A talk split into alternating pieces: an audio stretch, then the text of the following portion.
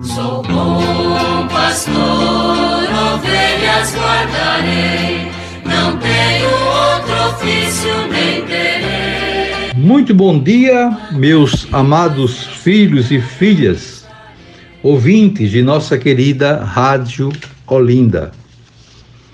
Continuemos hoje com a nossa catequese a partir do Catecismo da Igreja Católica nós estamos na terceira parte do catecismo, tratando da vida em Cristo e estudando o capítulo terceiro, a salvação de Deus, a lei e a graça.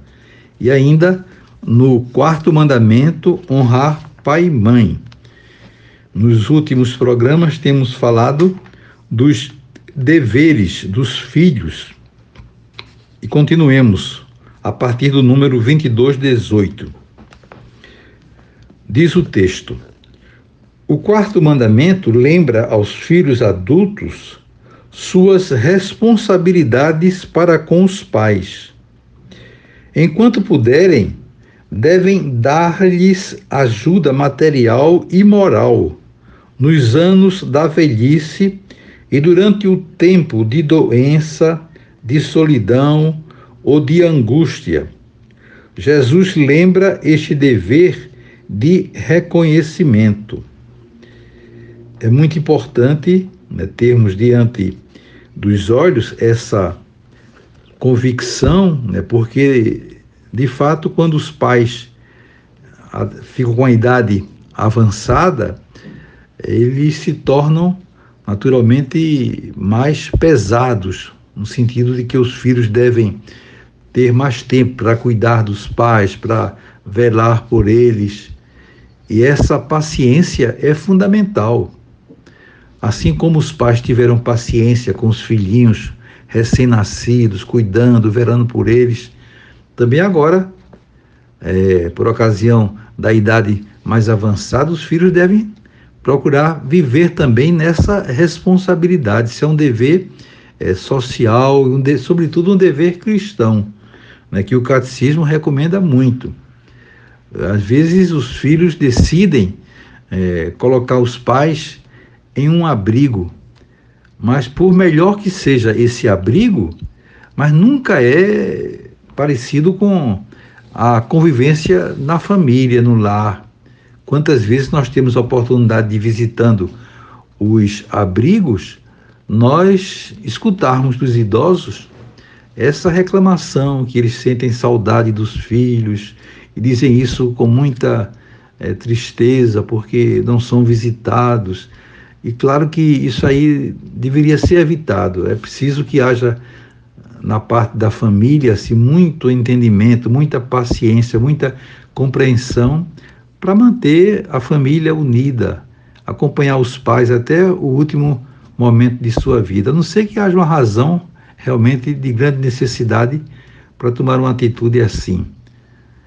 E o catecismo continua: O Senhor glorificou o Pai aos, nos filhos e fortaleceu a autoridade da mãe sobre a prole. Aquele que respeita o Pai obtém o perdão dos pecados. O que honra a sua mãe é como quem junta um tesouro.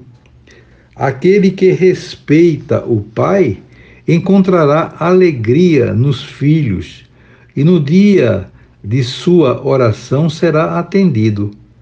Aquele que honra o Pai viverá muito, e o que obedece ao Senhor alegrará sua mãe. Isso é uma citação de Eclesiástico 3, 2 a 6.